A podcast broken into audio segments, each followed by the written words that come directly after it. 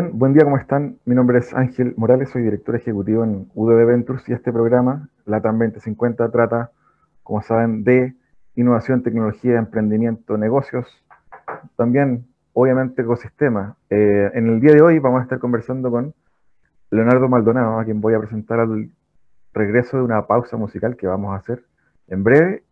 Leonardo es presidente de Gulliver, vicepresidente ejecutivo en Boma, Chile, y co-líder de Ciudades Más B, a quien voy a tener el agrado de entrevistar este día. Y vamos a estar conversando, obviamente, sobre colaboración, ecosistemas, obviamente también del contexto de, eh, que nos toca vivir hoy, contexto social, político, em, y los desafíos, los desafíos que vienen para este nuevo eh, periodo. Así que no se despeguen de la edición de hoy. Al regreso de unos minutos de pausa musical, ya estamos con Leonardo Maldonado. No te quedes fuera. Aprende sobre fenómenos naturales, sus riesgos y planificación territorial cada martes y viernes a las 11 de la mañana con Cristian Farías en divoxradio.com.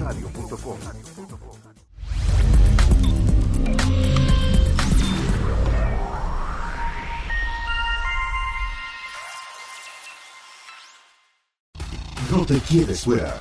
Conversaciones de minería y energía con Nancy Pérez y Pamela Chávez.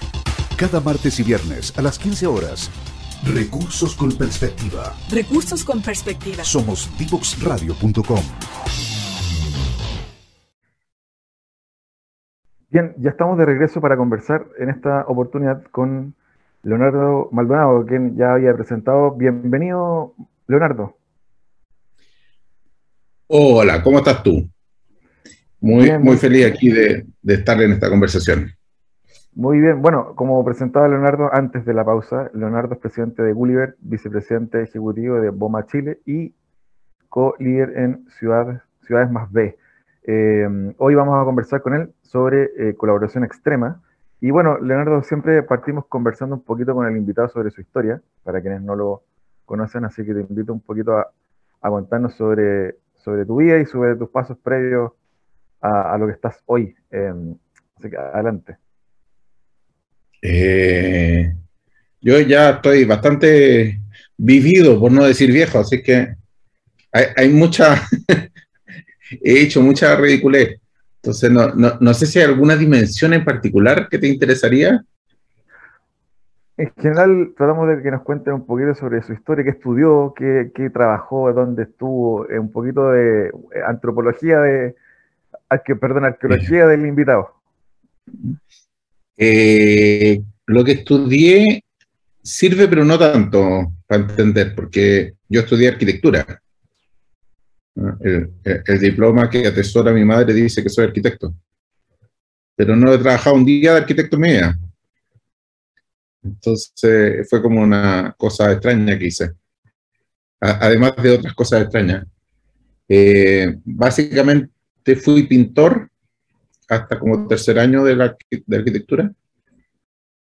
Eh, y de ahí me metí con Maturana y, y, después me metí con Flores y me puse a estudiar biología, filosofía y ahí caí en el emprendimiento. Y una vez que me enamoré del emprendimiento, ya cuando metí, el día que me titulé, de arquitecto ya dirigía una fundación que, cuyo propósito era democratizar la capacidad de emprendimiento en los jóvenes. Y entonces no me he bajado más de ese barco. Y así que lo que estudié no sirve mucho, por lo menos para entender esa parte. Ah, eh, lo que sirve más efectivamente este, este estudio de la filosofía y, y de Maturana en que nuestro sentido común occidental lo que dice es que somos el animal que piensa. Y por lo tanto nuestra misión en la vida es ir a entender el mundo. Y si entendemos el mundo, eh, el mundo va a hacer lo que nosotros queremos. Eh, que en alguna parte ha sido cierto, porque dado que inventamos la ciencia y la tecnología, hemos sido capaces de ir a la luna, hemos sido capaces de volar cuando en teoría no podíamos volar, etcétera, etcétera. Entonces, efectivamente, esa frase de que si uno entiende el mundo, el mundo será suyo, eh, en alguna parte se ha cumplido para la humanidad. Eh, pero lo que me pasó estudiando filosofía es que me apareció una manera más interesante de, mirar el mundo y es que somos más que el único animal que piensa, que de hecho si uno mira el estado de la destrucción del clima y del medio ambiente y de los mares, etcétera, no está tan claro que el animal piense, pero bueno, ese es otro tema. Eh, más bien somos el único animal que vive en sociedad. Y eso, eh, somos el único animal, y entonces uno podría decir, bueno, pero los lobos viven en sociedad, la hormiga vive en sociedad, pero viven en una sociedad distinta a la nuestra. Porque si uno mira un hormiguero y los roles que tienen la gente, la hormiga dentro del hormiguero, es exactamente el mismo que había hace 10.000 años. Si uno mira a los lobos, los lobos se organizan efectivamente para atacar eh, a una manada de ciervos, unos van por la izquierda, otros van por la derecha, eh, y hay liderazgo, y los liderazgos van rotando, y todo eso es verdad. Pero no diseñan nuevas estrategias. Y no diseñan nuevas estructuras sociales. Nosotros somos los únicos que inventamos que existen los reyes, que existe la democracia, que existe las pegas y que uno lo contratan, y como somos el único animal que se contrata, el único animal que se despiden. Como somos el único animal que se casa, el único animal que se divorcia. Entonces, ah, y, tenemos la ilusión de que hay una manera de vivir la vida, ah, sin embargo, casarse es entre un hombre y una mujer. No, pero espérate, los musulmanes es entre un hombre y cinco mujeres. No, pero espérate, ahora es entre un hombre y otro hombre no, paramos de inventar la sociedad en que vivimos. En eso consiste. Entonces, somos animales sociales en ese sentido, en el sentido de que inventamos el espacio donde existimos. Somos el único animal que inventa mundos. Y entonces, cuando me cayó esa teja, me enamoré de eso. Eh, y lo que me ha pasado a lo largo de los años es que cuando uno toma a un ser humano cualquiera y le enseña cómo pasa esto de inventar mundos, en alguna parte ese ser humano adquiere mayor dignidad. En alguna parte esto de inventar mundos nos hace ser más plenos. Ahora uno puede vivir la vida administrando mundos.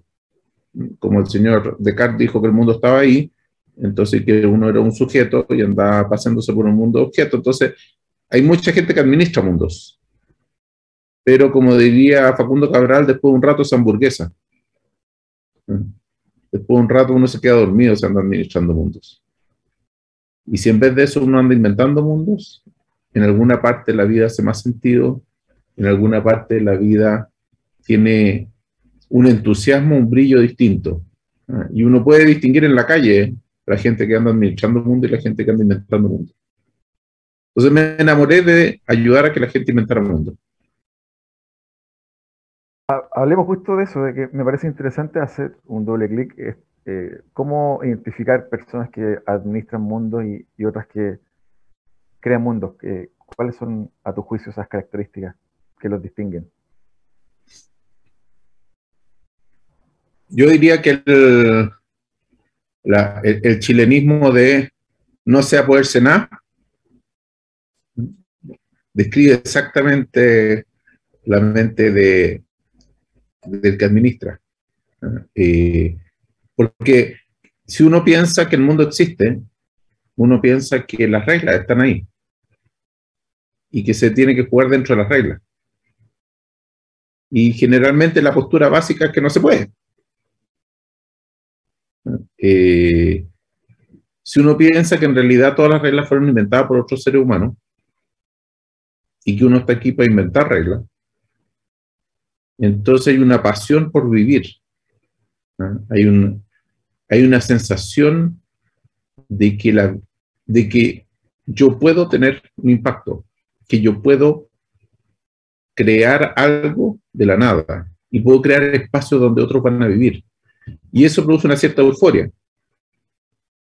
Eh, y uno se da cuenta cuando gente, bueno, tú has trabajado mil años con los emprendedores también, y tú ves el emprendedor, el tipo te dice, y entonces, lo que vamos a hacer, y lo que pasa es que, y por eso, y, y toda esa euforia es porque está en contacto con, el, con la vida, y estar en contacto con la vida para un ser humano, a diferencia de para una planta, consiste en inventar.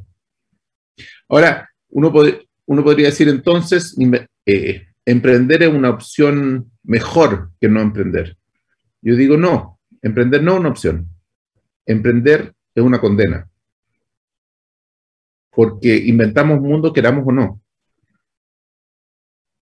Entonces, supongamos que yo soy un funcionario que tiene el mismo trabajo ¿ah? y, para hacer más la caricatura, ¿ah? me levanto todas las mañanas y timbro la copia rosada y la copia amarilla la pongo en el cajón y la copia blanca la pongo en el archivador. Aunque pareciera que estoy administrando un mundo infinitamente fome, la verdad es que lo estoy inventando. Porque todas las mañanas me levanto y voy para allá. Y todas las mañanas me, podría levantar y renunciar y subirme a un barco y, recorrer el mundo, o ir a meterme en una cueva y transformarme en un bosque budista, o quién sabe qué. Todas las mañanas elijo inventar el mismo mundo. Pero si yo no soy consciente de que estoy inventando un mundo, entonces me da la sensación que el mundo está. ¿Mm? Está lleno de gente que reclama que su relación de pareja es un infierno pero primero mm, son responsables en un 50% de la relación de pareja. Tienen la mitad de las acciones. Y lo segundo es que todos los días pueden renunciar. Todos los días la gente se divorcia. Entonces, tú estás optando por vivir una vida que no te gusta, pero tú estás optando por hacer eso. Entonces tú inventas aunque no quieras. Lo que pasa es que puedes inventar una cosa que no te gusta. Entonces, mi, mi, juicio es que si inventar el mundo es una condena, asumir que uno es inventor del mundo libera. Porque eso te da apertura, te da, te da libertad. Y por eso te da dignidad. Porque si no te sientes encadenado a tu propia vida. Entonces, cuando descubres que en realidad en cada frase, en cada conversación, tú inventas un pedazo de tu vida, entonces cada conversación puede ser relevante. Y entonces, cuando tú sientes que toda conversación te va a llevar al mismo punto que siempre has estado, toda conversación es una lata, la vida es una lata, todo te ambiciona. Pero si cada conversación tú tienes la posibilidad de inventar una vida nueva y de cambiar de rumbo y de crear algo que faltaba y de resolver algo que te angustiaba y de producir algo que era lo que tú anhelabas, entonces la vida es excitante, la vida entretenida. Ahora, eso no significa que emprender sea tener un root, ah, facturar y ser un jefe. Emprender en lo que tú quieras. Puede ser escribir un libro de poemas, ah, armar una banda de rock, da exactamente lo mismo, o transformarte en monje, monje budista. Pero emprender consiste en asumir todos los días, a toda hora, que lo que estás haciendo es inventar el mundo que viene, no administrarlo.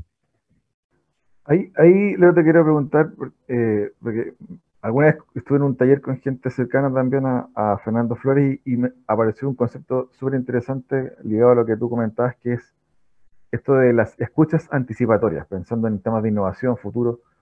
Y, me decían ahí, bueno, esto es básicamente la calidad de las redes conversacionales, el tipo de conversaciones que uno tiene, las cosas que lee, los podcasts que escucha, etcétera, etcétera.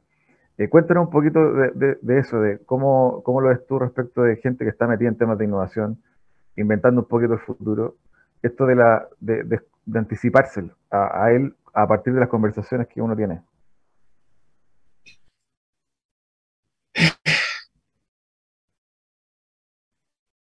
A ver,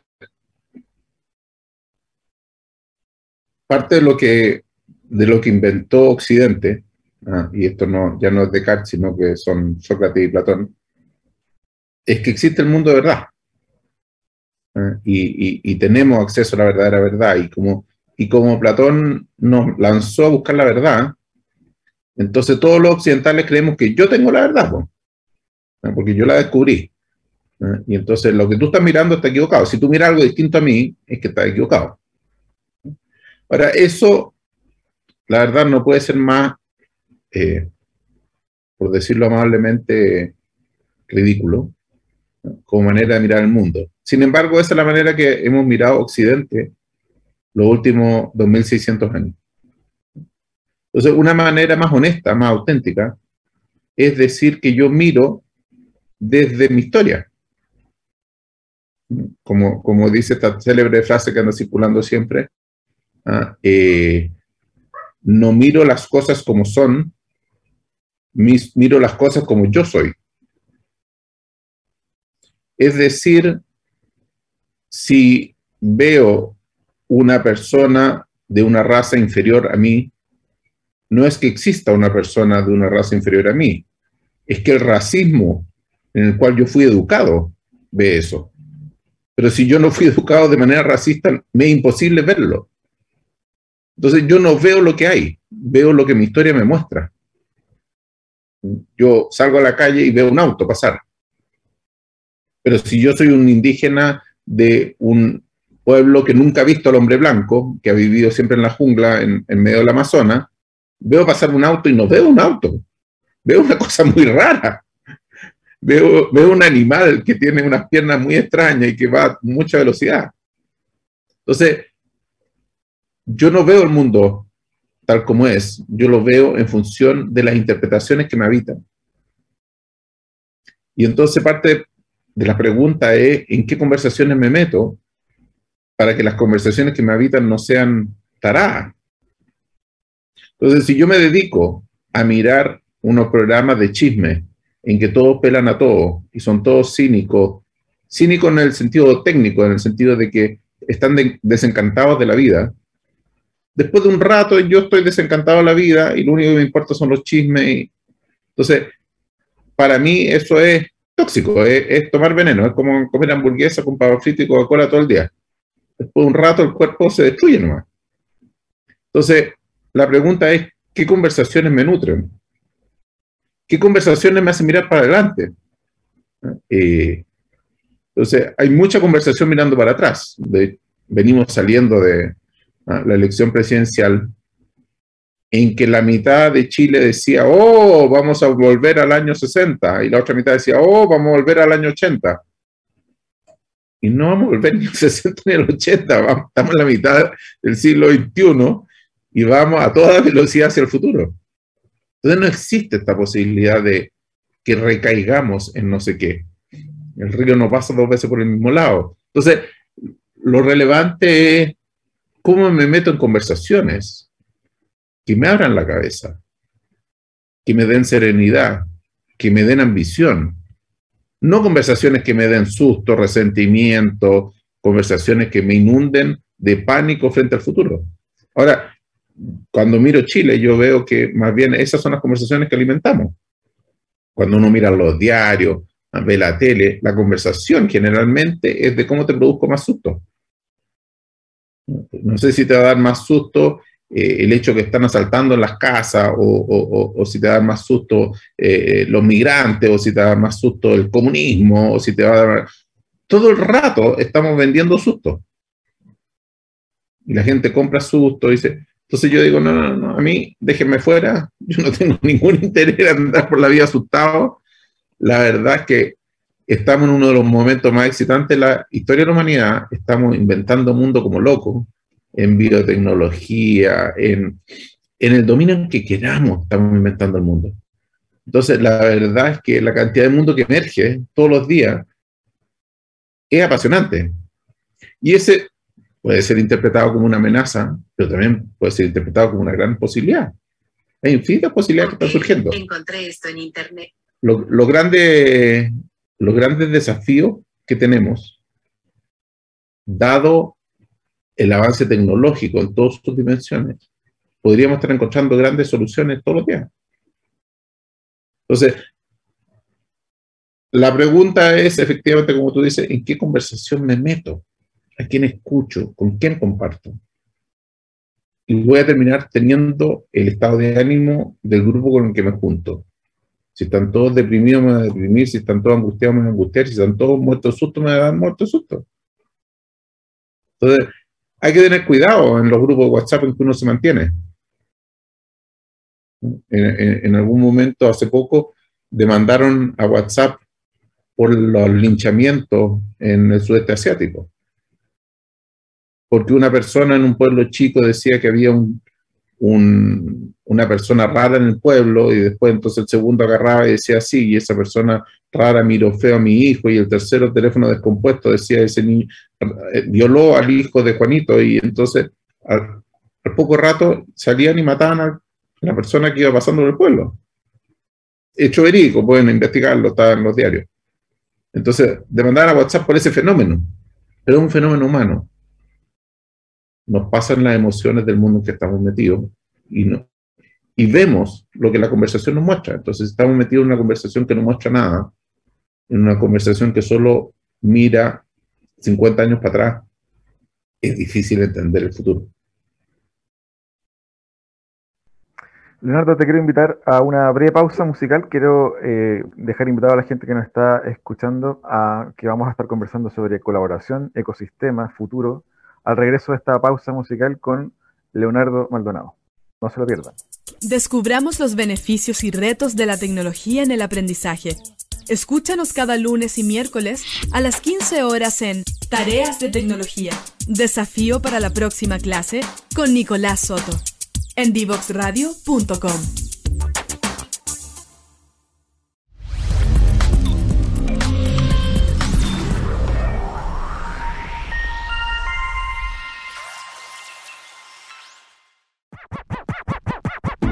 Conversaciones sobre innovación y tecnología para llevar a Latinoamérica al siguiente nivel.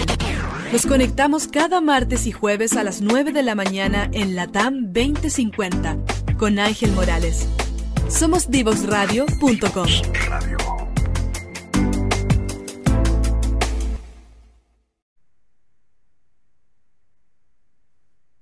Estábamos hablando un poco también de, cómo nutrirse de conversaciones que permitan tener visión de futuro y también, bueno, nos lleva eso a, hablar un poco del tema de hoy, colaboración también, ecosistema. Y preguntarte, Leonardo, porque tú eh, tienes amplio conocimiento en, este tema. Te, tocó también trabajar, entiendo, con los autores de, Rainforest, em, que es un libro, para quienes no conocen, relativo a, temas de ecosistemas, de, emprendimiento e innovación, eh, Víctor Wang, eh, Greg Horowitz.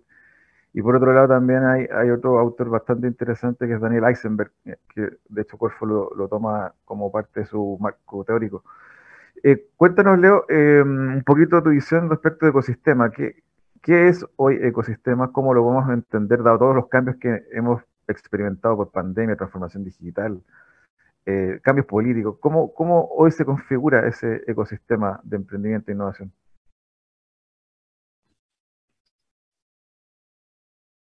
A ver, yo creo que uno de los grandes logros del paso del siglo XX al siglo XXI es que estuvimos dispuestos a aceptar la complejidad. Eh, el siglo XX estuvo todo el rato tratando de decir que había un camino, había una variable, eh, todo, se podía colapsar lo máximo posible para decir que siempre había una decisión en blanco y negro.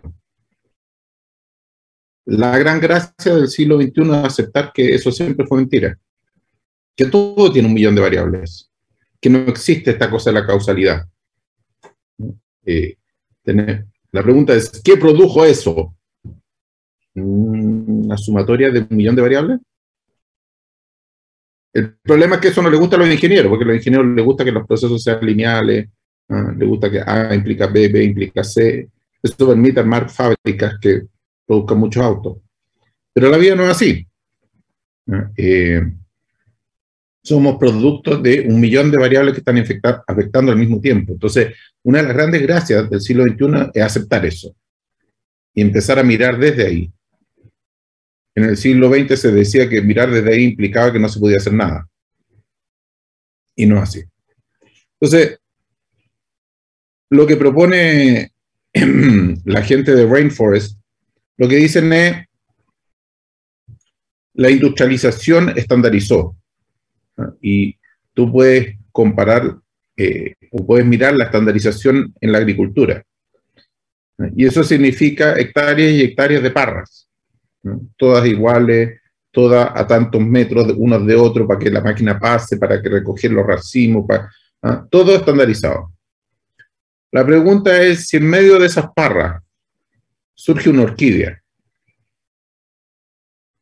Una, una orquídea como flor, como, como planta, vale 10 veces más que la flor de la parra. Sin embargo, no vemos ahí un tesoro. En la agricultura industrializada, lo que vemos ahí es una cosa distinta que se llama maleza. Existen dos cosas, los productos que yo quiero, que se llaman productos, y los productos que yo no quiero, que no se llaman productos, se llaman maleza. Entonces, en el mundo industrializado, la vida está llena de maleza. Pero cuando pasamos al siglo XXI y empezamos a ver que el valor está en la innovación, entonces lo único que nos interesa es la maleza. Nos interesa lo raro, nos interesa lo nuevo. Entonces ellos dicen, tenemos que ir más, en vez de hacer agricultura industrializada, lo que tenemos que hacer es el rainforest, la, jungla, la, ah, eh, el Amazonas, en que sale de todo y en que todo alimenta todo y no sobra nada. Entonces, tenemos que sacarnos de encima esta lógica de optimizar que impide mirar lo raro, lo distinto. Y tenemos que ser capaces de, al mismo tiempo de que efectivamente cuidamos que todo funcione bien y seamos capaces de producir el auto que todas las veces sea igual, está bien, pero al mismo tiempo la pregunta de qué hay de nuevo, qué puede emerger. Y nuevamente, la gracia del ecosistema es que dentro de la jungla no existe la basura. Eh, todo es reutilizado por el espacio. Y entonces lo que las plantas producen se lo comen los monos, los monos a su vez son comidos por los leones, los leones, ¿ah? y todo está todo el rato en juego, avanzando, moviéndose. No hay nada que esté transformado en un mecanismo lineal. Y cuando miramos los ecosistemas humanos, pasa exactamente lo mismo. Entonces, lo que produce uno es utilizado por el otro. Lo que, y todo el rato estamos reciclando y reinventando en función de lo que dijo otro, de lo que, de lo que hizo otro. Estamos todos creando al mismo tiempo en un proceso global. Ahora, si yo trato de cerrar la puerta y crear dentro de mi casa y sin escuchar a nadie, la probabilidad de que yo esté alineado con los tiempos es nula. Si por el contrario estoy escuchando lo que está pasando en todo el planeta y estoy conectado y estoy en conversaciones con toda la gente que está actuando, la probabilidad de que lo que a mí se me ocurra sea un paso más de lo que la humanidad está dando y un paso en el sentido de lo que la humanidad está haciendo, es mucho más probable. Entonces, necesitamos cultivar ecosistemas abiertos. Necesitamos dejar eh, de lado esta lógica de que nosotros que somos distintos, nosotros que somos únicos, nosotros que... ¿ah? No, ¿por qué no puedo usar la, la innovación, no solo la que viene de Silicon Valley, que eh, todos los diarios, está, pero la que está ocurriendo en China, en India, en África. La innovación pasa en todos lados. A mí me encanta el ejemplo de lo que pasó en Kenia, dado que no, no habían bancos, ¿ah? había mucha gente que vivía todavía en el campo a pata que no había tecnología, no había nada. Entonces, la gente se iba a la ciudad, producía dinero y después para mandar el dinero a, la, no había cómo mandarlo. Entonces, lo que inventaron fue que el tipo en la ciudad agarra la plata que ganó, compra un prepago le manda el código a la persona que está en la tribu, a Patapelá, que tiene un celular, pone el código de prepago y entonces acaba de, la plata está ahora en el celular. Entonces se mete la mano al bolsillo, le pasa la plata a la mamá y como ahora tiene minutos en el celular, los vende en el pueblo. Entonces inventaron toda una economía usando tecnología de punta en medio de un lugar que no tiene ni electricidad. Entonces, ¿dónde está la capacidad de inventar el mundo? En todas partes. ¿Dónde está la solución a los problemas que tenemos en Valparaíso? En cualquier parte del mundo. Entonces, si somos capaces de participar del ecosistema a nivel planetario y somos capaces de colaborar entre nosotros, somos capaces de inventar cosas increíbles parte de lo que nos pasa es que nos atrincheramos, el susto nos atrinchera y entonces la academia dice que los empresarios son todos unos perversos, los, empresarios dicen que la academia son todos unos pajeros y todos opinan que ah, los gobiernos no sirven para nada y entonces todos desconfían de todos, todos se quedan en su pequeño terreno y no avanzamos o avanzamos a una velocidad que nos sirve. Hablemos de, ese concepto. Eh, colaboración extrema o, radical, cuéntanos un poco tu visión al respecto, sobre todo pensando en, los, en los días que vivimos de, grandes cambios.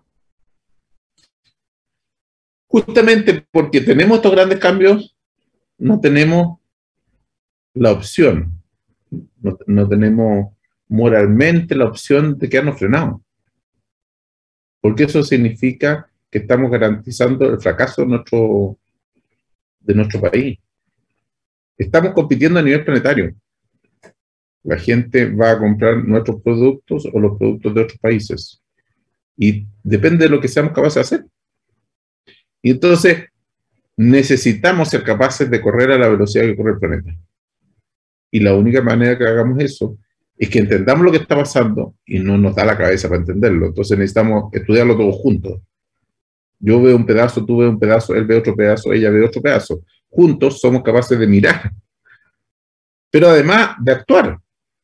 Si usamos este, esto que llamamos colaboración extrema, que consiste en colaborar no solo con los que me queda cómodo colaborar, no solo con aquellos que tengo confianza, no solo con aquellos que me caen bien, no solo con aquellos que he colaborado toda mi vida, sino que con los otros.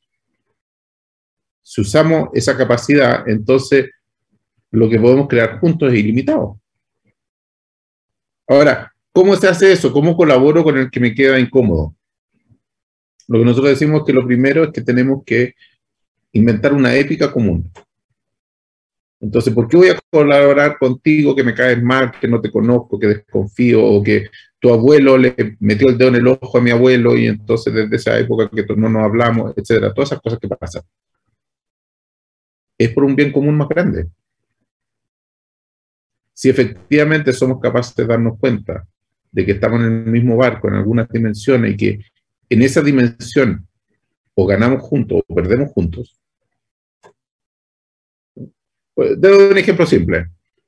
Si yo interpreto que mi hotel de, de, de, turismo sofisticado de Valparaíso compite con el hotel de al lado, entonces hago todo lo posible para destruir al hotel de al lado.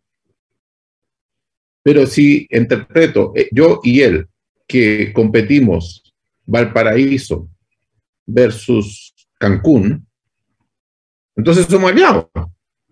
Y entonces ganamos juntos y perdemos juntos. Pero tenemos que hacer ese cambio de mirada en, en, que diseñamos una cancha en que ganamos juntos. Si somos capaces de hacer eso, entonces colaborar tiene sentido, aunque tú me caigas mal, me da lo mismo. Si mi enemigo es Cancún, no tú. Ahora, si tenemos esta épica común, lo segundo que tenemos que hacer es sacarnos de la cabeza que tenemos que estar de acuerdo. El hecho que a ambos nos importe Valparaíso no significa que tengamos que tener la misma, la misma teoría de cuál es el problema y la misma teoría sobre cuál es la solución. Si los dos avanzamos en construir un Valparaíso más amable, más bello, más, más integrador, con mejor futuro, fantástico.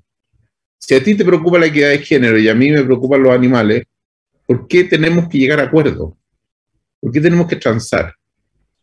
Tú dedícate a la equidad de género y yo me dedicaré a los animales, los dos trabajamos juntos y los dos mejoramos la ciudad. Entonces, lo interesante es que si colaborar deja de ser tener que estar todos de acuerdo con un ejército soviético y pasa a ser todos somos libres, pero empujamos todos para el mismo lado, entonces hay libertad de que cada uno haga lo que se le ocurra. Y en eso es mucho más fácil colaborar. Entonces nosotros pensamos que la colaboración extrema implica efectivamente tener una ética común y libertad de acción. Y eso permite que mucha gente se sume. Eh, Leonardo, se nos va un poco ya el tiempo de este programa. Te quiero pedir eh, dos cosas. Una, una recapitulación, las principales ideas, fuerza de lo que conversamos hoy y un libro que te parezca interesante recomendar para quienes nos escuchan. La recapitulación es súper simple. Vinimos a este mundo a inventar. Inventemos juntos.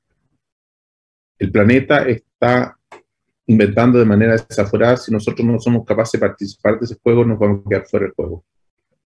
La vida es más bella si la inventamos. Y es mucho más interesante si la inventamos juntos.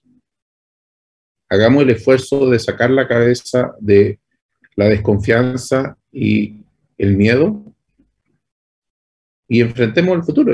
Mi, mi sensación no es que en esta votación hubiera la izquierda contra la derecha. Yo creo que en la conversación al final, al final, al final en Chile lo que hay es los que tenemos miedo del futuro y los que nos parece que el futuro puede ser una posibilidad. Y no digo que algún candidato haya encarnado alguna de las dos cosas, yo creo que la conversación nacional encarnaba esa dualidad. La pregunta es, ¿cómo armamos un espacio en que todos nos tomemos en serio que el mundo está emergiendo de una velocidad maravillosa, que puede ser una oportunidad, también puede ser una amenaza, pero puede ser una gran oportunidad?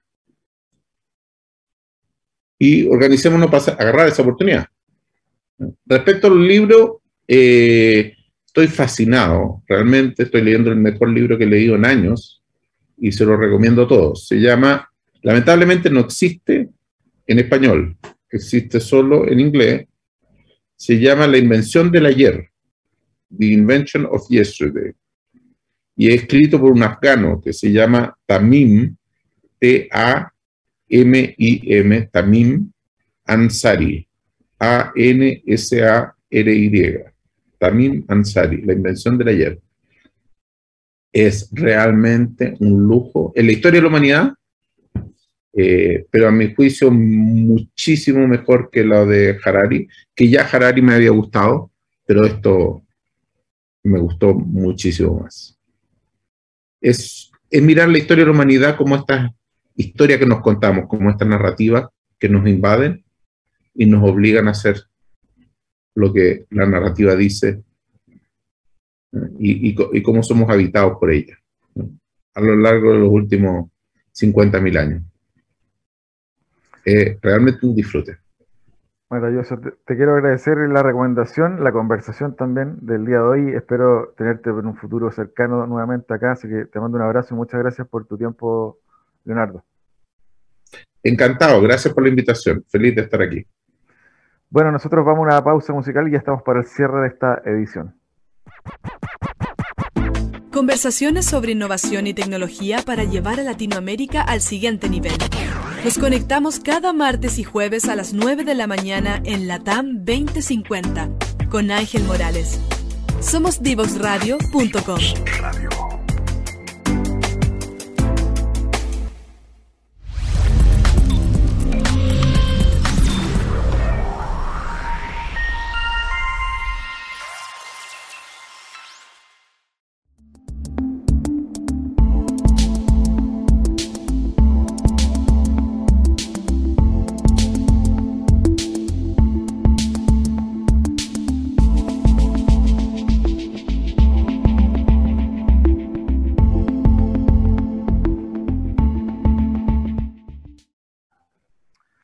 Bien, ya estamos para el cierre de esta edición del día de hoy. Estuvimos conversando con Leonardo Maldonado sobre colaboración, sobre ecosistemas, sobre futuro, sobre redes conversacionales.